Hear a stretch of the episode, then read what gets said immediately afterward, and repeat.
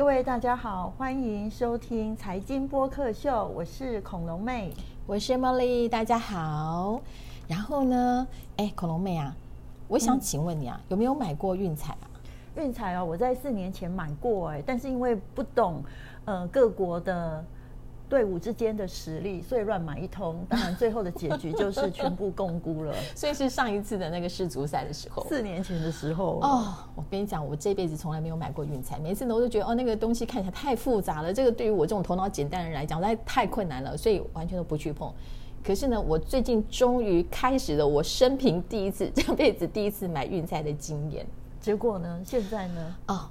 话说啦，那一天呢是有一天晚上大概呃十点半多哦，然后那天已经很晚喽。然后呢，我我我先生就跟我说，哎，那个你去买个东西。我说好。结果呢，买东西的时候经过我们家附近那家彩券行，那一家那家彩券行小小的，平常呢都看起来暗暗的，没什么人。结果你知道吗？我那天经过的时候，我吓坏了，灯火通明，然后那个排队的队伍啊，已经排到隔壁的商店外面去了，你知道吗？哇，我知道大家都是赌性坚强。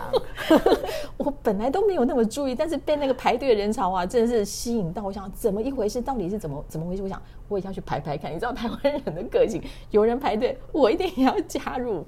然后呢，我就跟着去排。那我就想奇怪，大家在买什么这么晚了？买大乐透吗？还是什么？后来发现不是哎，好像大家都在买一些那个运彩。然后呢，我也没有买过。那我就在排队的过程当中，我就开始偷听那个最前面在买的人他是怎么买的，因为我完全没有经验。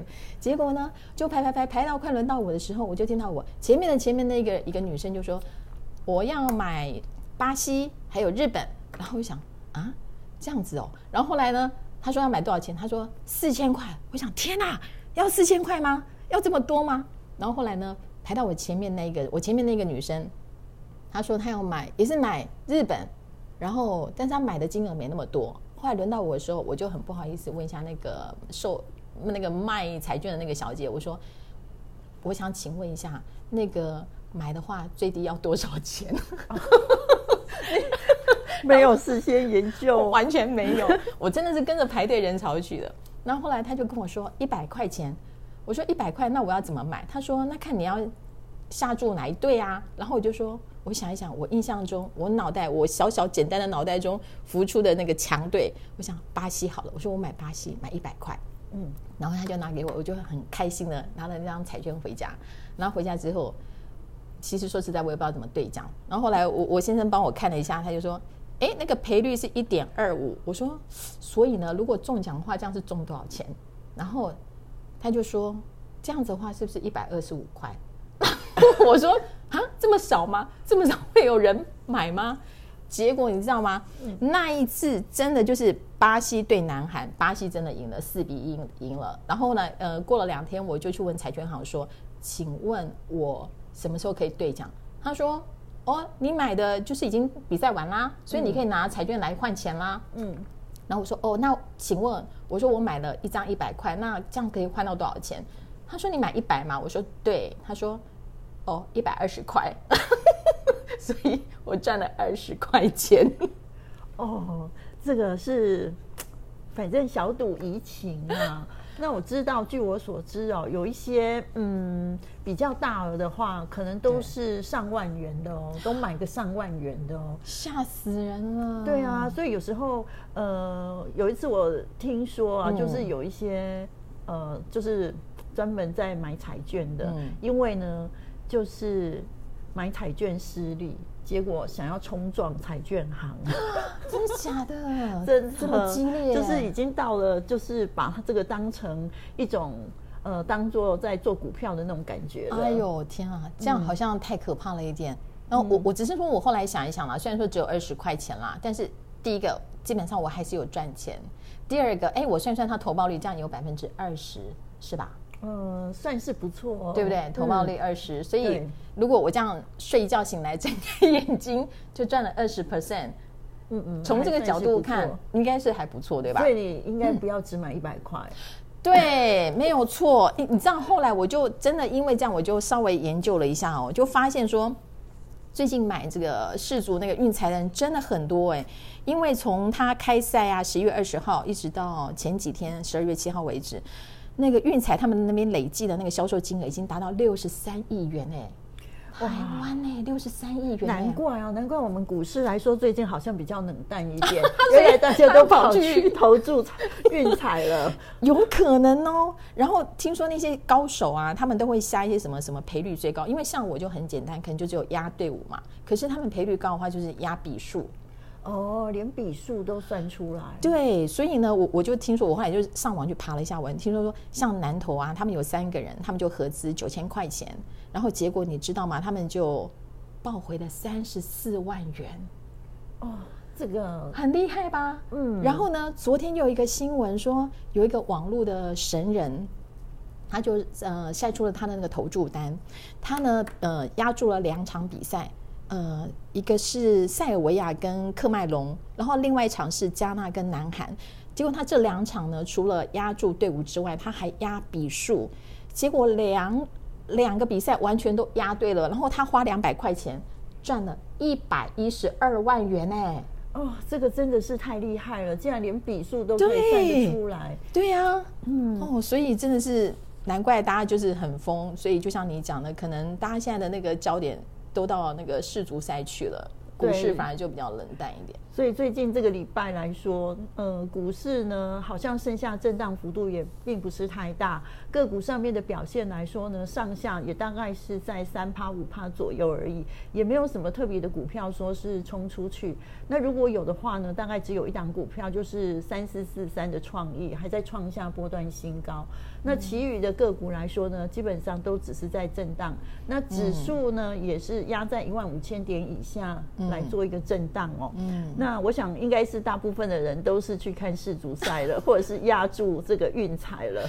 哇，像你这样讲的话，最近股市相当的难操作哎，这个这个一般的投资人很难在里面获利吧？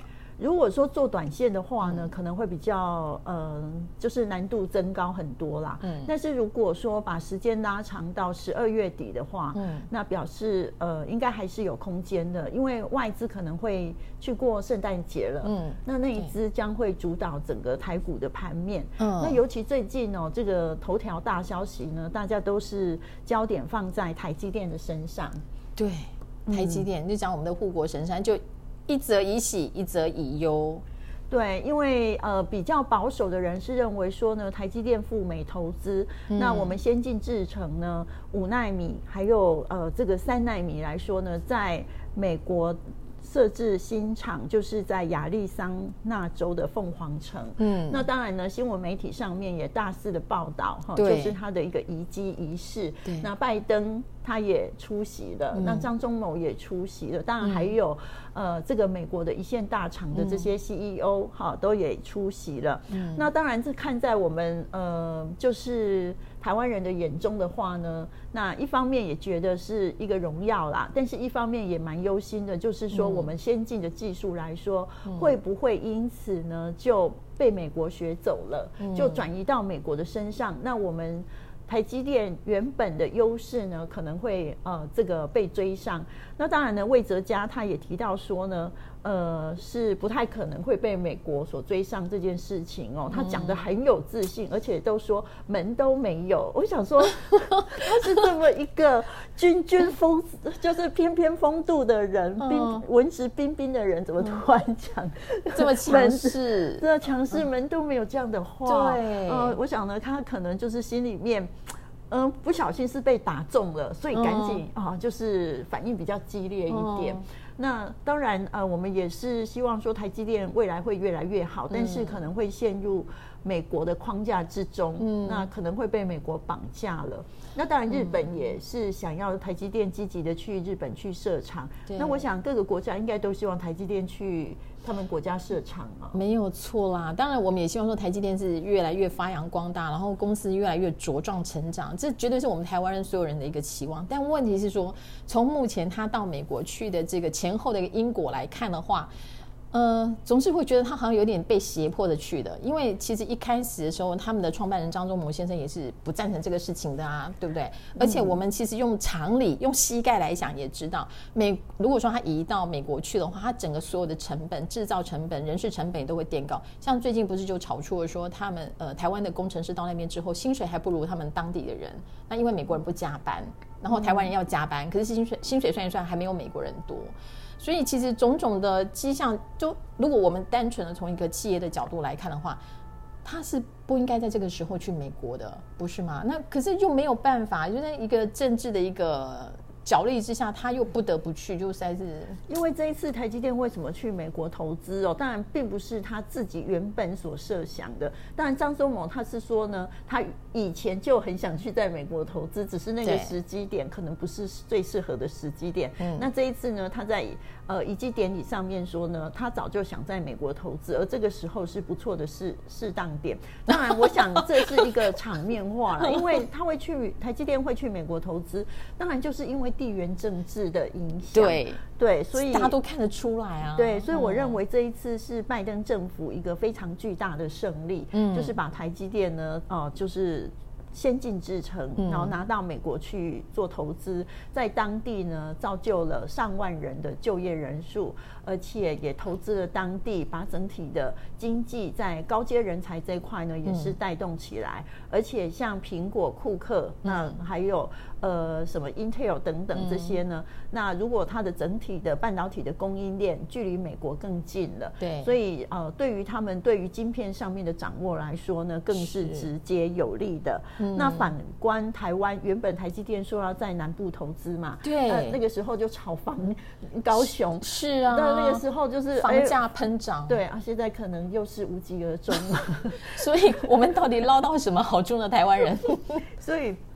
原本大家是期待说，哎，在台积电在南部设厂这这件事情来说，好像暂时就是呃沉寂了下来哦。原本大家在南部的呃一些商圈啊，为了台积电进驻，那现在可能哎暂时会失落了。嗯，那当然呢，呃，我们经济部长王美花也说了，就是一纳米跟两纳米会在台湾设厂先进制程，但是又怕说，万一真的我们做起来之后呢，那拜登是不是又来跟我们讲说呢？那请一纳米跟两纳米。两纳米的台积电的厂商再一次的移到这个呃美国去做一个投资哦。对呀，那但是我们能能拒绝拒拒绝吗？好像也没有办法去这个拒绝。所以我们现在呃政策上面当然就是极度的亲美啊，因为也据说呢这一次美国要呃这个军售给台湾将近有百亿元之多。嗯嗯，那。那我们当然就是也只能接受，而且这些武器来说，也不算说特别特别的有先进的武器，因为美国也说呢，怕说授给我们过度先进的武器之后呢，会被呃。这个中共呢所渗透，然后呃抓取这个武器上面的一些精细的这种精精密的程度，可能有泄密之余，所以所以就是哎可能会低一阶，好会比最先进的第一阶就是要销售百亿美元的这个武器给我们。那那当然现在我们就是可以说是美国。呃，在第一岛链里面呢，位居重要的位置，所以我们现在可以说是极度的亲美，但是也不能说。呃，双手都去捧上给美国，美国讲什么，我们都是一一附和。我想这样子是有失于我们自己的自主性了。对呀，想一想，我们不是都说，哎，人跟人之间呢，就是应该呃礼尚往来嘛，对不对？就是互惠嘛，要互相尊重嘛，对不对？可是现在这个局势看起来，总觉得我们好像都是在听命于美国爸爸，但问题是，他到底给了我们什么好处呢？就是军军舰会来。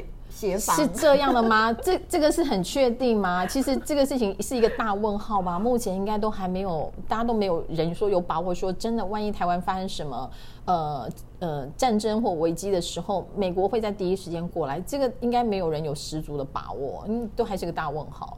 呃，那我们现在就是从台积电的财报上面来看一下它最近的财务上面的数字哦，就是十一月份的营收呢，其实表现还是非常的亮眼。那台积电呢，最近所公告出来十一月份的营收年增五成，哎，哇，真的是非常的厉害耶！哇，这是超级模范生了吧？对，两千两百二十七点零六亿元创高。哦，嗯，可是这个时候呢，这个股价呢？这个股价，嗯，就是在压在五百块钱以下，并没有因为因为 它是模范生。对，并没有因为呢，最近的这个，因为它有利多也有利空嘛，所以呃，如果从近期的财报来说，是真的表现不错。但是在地缘政治上面来说，可能长期的 ROE 就是股东权益报酬率可能有下降的态势，还有毛利率，因为你资本投资呢，它的成本都上涨了，对，那这些对于长期的毛利率来说是可能会往下掉。嗯，而且呢，台积电是季季配现金股利二点。点七五块钱，对。那如果去投资之后呢？那么是否还能够季季配二点七五块钱的现金股利？呃，所以这个也是长期上面所必须要呃再次的去观察的。嗯嗯。那当然，这个外资的花旗环球呢，他有提到说呢，台积电十一月份的营收已经达到短期的高峰。那他暗示说，十二月份的营收恐怕会越减。那高盛是预估说呢，五纳米、七纳米的制这个制程的动能会进一步的衰退。那除了五纳米制程，明年上半年产用产能利用率是下到百分之七十，七纳米可能会下降到百分之五十。这么多啊！所以台积电未来的挑战来说呢，会更趋于严峻哦。哦。那不管怎么样来说，呃，可能在高峰创高之后呢，要维持。在高档位置再继续冲高的话，因为你表现的机器实在是太好、太太厉害了，所以你明年度要比今年度还要更厉害的话，我觉得真的是可能有一点困难。所以这也为什么说台积电的股价呢，现在是压在五百块钱以下来做震荡。其实我个人也是认为啊，台积电再上去的话，空间是比较有限的。真的哦，哎，我有很多朋友，他们都买在嗯。当初的六百七、六百八，那这样子怎么办呢？那只能想说，哎，那配股配配配息的话，或者以后会不会它的股利政策会有改变？嗯，可不可能说配股？也许吧。如果说它急需要这些现金。呃，做扩厂的一个动作的话，那他可能就是以配股的方式，那配发股票股利。那如果是以配发股票股利的方式的话，我觉得还买在六百多块钱的话还是可以的。但是如果说他还是以现金股利为主的话，那可能就是嗯，要要放久一点呐，就是可能就是像巴菲特这样子的长期投资，因为巴菲特他。买进台积电的话，可能所持有的期间应该是拉得很长。哦，这样讲好像稍微放心一下。不过，嗯，以台积电来讲，他们的现金应该都不缺，他们应该现金很多。哦，看他们这几年呃资本支出的一个状态来讲，基本上好像不缺现金。但是呃，刚提到那个巴菲特，确实这个算是一个强心剂吧，就是。对于现在的投资想要投或者说想要投资台积电的人来讲，就是哎，至少巴菲特还在，我们应该可以跟着他的脚步，持续的持续的持有台积电。呃，巴菲特的投资哲学就是呢，一条长长的雪道，然后滚雪球，所以你就必须要知道说，哎，他的投资期间真的是蛮长的，就要有这样的心理准备，可能搞不好要五年、十年的。这个，因为它持有期间都非常的长，所以如果说你本身自己呃有这样的耐性的话，确实是 OK 啦。毕竟它也是一家好公司嘛。嗯。可是如果说是呃我们比较呃属于比较短线一点的话，对，就是比如说两年、三年左右的时间的话，嗯，那可能这个时候就是以呃。换股操作可能会比较好一点哦，获利会比较明显的出现哈。对，因为但如果说以台积电它目前您刚刚所分析的那个状态来讲的话，也就是说，哎，一般的之前那种一些小资族啊，他们就是零股在投资台积电，其实未来几年以这家公司它的一个成长性来讲的话，它还是可以去做那种就是分分批进场，然后小额买进的方式去去持有它的一个股份，对吧？呃，我是觉得以台积电而言的话，基本上它已经走到了呃整个呃高峰期，就是它的最高的高峰期，最好的这一段时间来说，大概就是就是以目前在今年度啊，那在。明年度来看的话，要再冲高，就是大幅度成长的话，我觉得应该是它的成长性应该是比较趋缓一点。嗯，这样实在是让人有点 就很很多条线呢，真的是因为呢，本来大家都一直期望说，哦，那个台积电它的一个先进制程呢，因为领先全球嘛，三星。至少基本上都目前还赶不上它，所以以它台积电的一个优势来讲，未来这几年大家都是很持续看好它的一个成长性，然后它的一个爆发力这样子。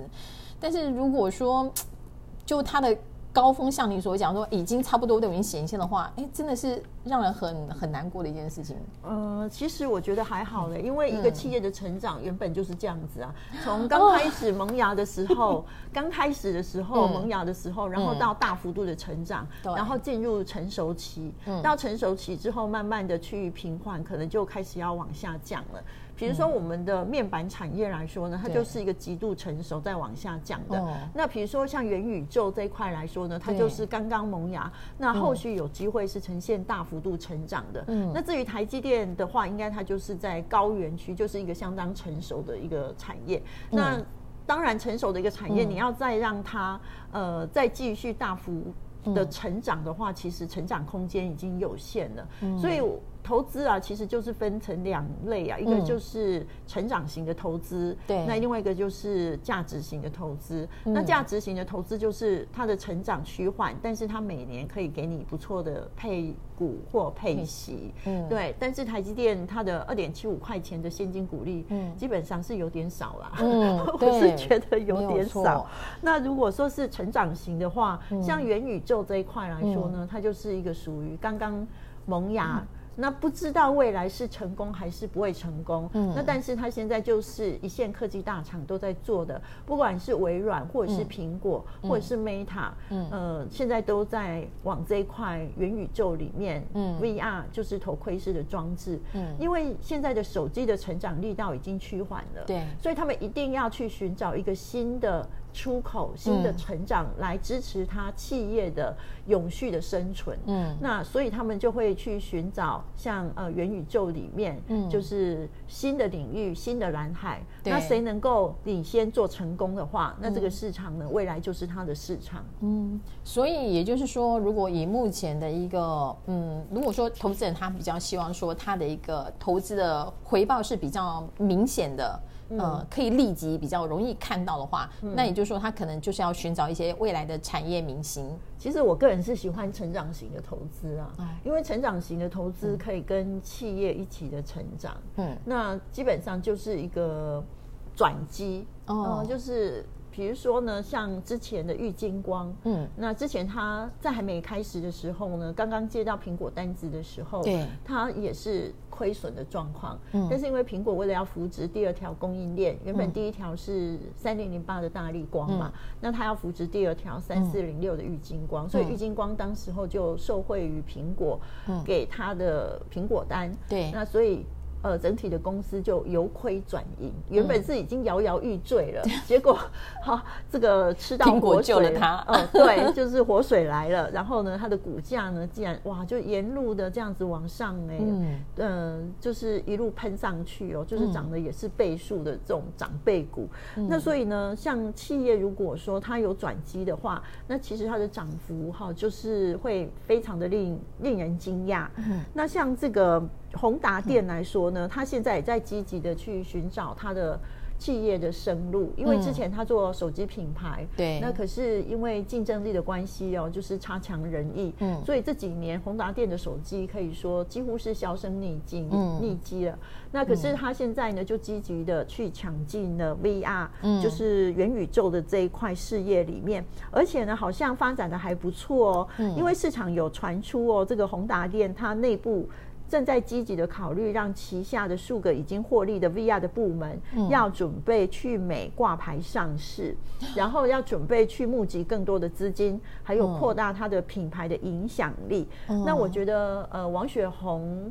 呃，其实我也是蛮敬佩他的。嗯，呃，他就是在企业去不停的寻找他企业的永续经营。那虽然市场上面也有诟病啊，说他这个炒股也是炒的很厉害。对对，其实我心中的疑问是这个，但是我觉得这个很好啊，因为有炒的话，大家才有机会嘛。你如果说股价都不动，但是就一条线这样子的话，我觉得呃，可能也是没有机会啊。尤其有一些那种公司派的，嗯，就是非常的小气的。嗯，那股价也都不会动，那上来就给人压下去的，我也遇到过这一种啊，就是它不会让股价上去，就给人压在那里啊，小股民也赚也赚不到。对。对，那你想要投资，比如说想要投资看好这家公司，那你在股票上面没有获得甜头的话，怎么可能会把资金呃就是投入这一家公司？那所以呃，基本上股价波动幅度大的，我觉得才喜欢呢，因为它就是暴涨，可能也会暴跌，但是。起码你在暴跌之前，你先赚个暴涨吧。好刺激哦！恐龙会喜欢刺激，不知道有没有大家喜欢 像我这样子的刺激感的？嗯，像你刚刚讲到，就是呃，有提到什么玉金光啊，然后宏达电啊，其实这都算是元宇宙的一个概念股哦。像玉金光，它是做镜头的，嗯，然后呢，呃，其实前大概两三年前那个时候。呃，很多投资人其实也很看看好玉金光，因为除了它本身它有拿到苹果单之外，然后它在 VR 这个市场也切入了。嗯，那你知道我们那个 VR 那个感测，它很很多时候都是需要用镜头去做去做感测，对，去侦侦测嘛。所以它的大家都其实看好说它拿到很多这方面的一个订单。那像你也是很看好元宇宙，但问题是说，嗯，回过头来讲，像以目前股市这种要上不上要下不下的一个状态的话，那。这个部分，投资人如果说，哎，也觉得很认同你的一个投资的一个看法，那问题是要怎么操作会比较好呢？呃，我是觉得在十二月来说，还是拉回的时候站在买方啊。哦。虽然现在似乎有一些氛围是说明年度的景气可能会出现衰退，尤其是美国经济可能呃出现衰退的几率是蛮大的。嗯。但是他们财长耶伦也说呢，哎，美国有机会可以避开经济衰退。那现在整个市场的氛围来说，真的就是蛮纷乱的，尤其在消息面。但是投资其实就是要一直不断的切入，呃，就是在怎么样经济逆风的时候，那你找机会切入，等到经济好起来的时候，嗯，你就可以丰厚的收获了。所以反而在乱世之中呢，其实才是我们的机会。那如果说没有乱世的话，那些有这个首富啦或者是什么，他们的财富都是一直在我们的上面呢。那你看最近的马斯克是不是？就是跌下首富的宝座，对，那就表示说，哎，他会跌下去，那有人就会往上嘛，那我们当然就是力争上游，尽量的就是一呃不断的投资才会有机会。所以现在金融市场里面哦，其实呃就是要基本的呃多单在里面，嗯。而且呢，就是不断的切入。那你如果看好一个产业，不要因为呢股价哎跌了一天两天，那你就没有信心了。很多人是这样子研究了老半天，但是买进之后跌个两三天，嗯，就突然嗯受到情绪的影响，那前面的看好的原因理由都不见了。嗯，所以就是要坚持住。那如果说看好某一个产业的话，其实股价如果向下修正的话，反而就是提供又是一个可以低阶的好机会。那除了这个。呃，就是元宇宙里面的呃 VR 这一块来说呢，电动车呃它的前景是比元宇宙还要更为明朗，哈，就是现在正在进行式之中的。对，那像上个礼拜我们提到呢，像什么台办啊，或者是德维啊，对。那这两档个股来说，尤其是德维哦，表现算是非常不错哎。嗯嗯，它也是连续有这个买盘切入，股价也有微幅的上涨。那台版来说，基本上过去都是投信喜欢买的股票，嗯，所以这两档个股呢，其实拉回，我就是觉得都不用怕啦。哦，所以以目前的一个嗯，就是股市比较没那么明朗，指数没那么明朗的一个状态下的话，如果说投资人还是想要做投资，他可以可以。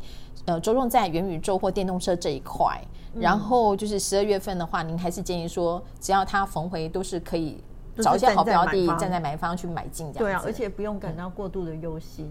嗯，而且买股票不像买运彩这样子哦，不是一夕致富的哦，因为股票呢它是有时间的，它它不太可能说你今天买了一档股票，明天就马上一夕致富了。嗯，那彩券是可能哦，你就中了哇，可能好几千万、上亿。哦，所以呢，投资人呢，你要是喜欢买股股票的呢，你就记得就是像孔龙妹讲，十二月份的时候呢，这些好标的在逢回的时候都是可以去选择买进的一个时间点，而且。要有耐心。对，好。那如果呢，你喜欢再更刺激一点的，就是买运彩，就是一夕之间就可以致富的话，那你就去买运彩。然后呢，我我是觉得，个人觉得买运彩还有个好处啦，尤其对女性来讲，就是非常的养眼。你知道，世足赛都是一些帅哥跟甜菜，好吗？哦，真的，哎，你知道那个这次世足赛啊，就是听说在开赛之前呢，本来男性跟女性下注的比例呢，呃，是好像八比二。可是世足赛开赛之后，那些天菜出来了，天菜团出来之后呢，女性的买气整个往上冲，已经冲到了四成哎。哦，因为我真的没有看世足赛，所以我不知道有这么多的小鲜肉。如果你股市投资没有很顺利，觉得心情不好，或者是你觉得最近心情有点郁闷，家事然后工作事、天下事让你很烦的话，记得就是打开电视去看一下世足赛。Molly 已经入坑了，已经入坑了，已经入坑，已经入坑了，没有错。因为这次做了研究，果然真的是很多的帅哥，而且你知道打那个世足赛的那个身材都练过。啊，真的是超级性感的，哇塞！对，所以如果说都要流口水了，真的，所以哦，对于女性朋友，特别加回女性朋友，就是如果你还没有注意到的，记得赶快搭上那个世足赛最后这一波。因为他在十二月十八号的时候呢，就要冠军赛争霸争霸战了，就要结束了，所以赶快还有短短的几天，还有机会 可以看到很多很多很帅的欧巴。哦，那我要趁机看一下，因为这阵子我实在没有看世足赛。你都在关心股市，我都在看 K 线。好的，那我们时间也差不多了。那孔妹还有没有什么要呃再补充的呢？呃，因为投资理财呢，其实就是要时间的酝酿啊，嗯，所以不太可能像呃你说签乐透或运彩这样子，就是哎一觉醒来马上就知道答案，一翻两瞪眼。那投资来说呢，它就是呃可能要有一点耐心。那想要在股票市场里面赚大钱的话，耐心是一定要有的，就是要练做工。那所以这就是给投资朋友的提醒。虽然最近的行情呢上上下下有一点点好像。呃，没有什么很平淡，就是蛮平淡的。但是呢，经过了这一段整理过后来说，应该还是有机会向上。大家一起来股市赚钱喽！哦耶，赞！好，那今天节目就到这里喽。我是 Molly，我是恐龙妹，下次见，说再见喽，拜拜。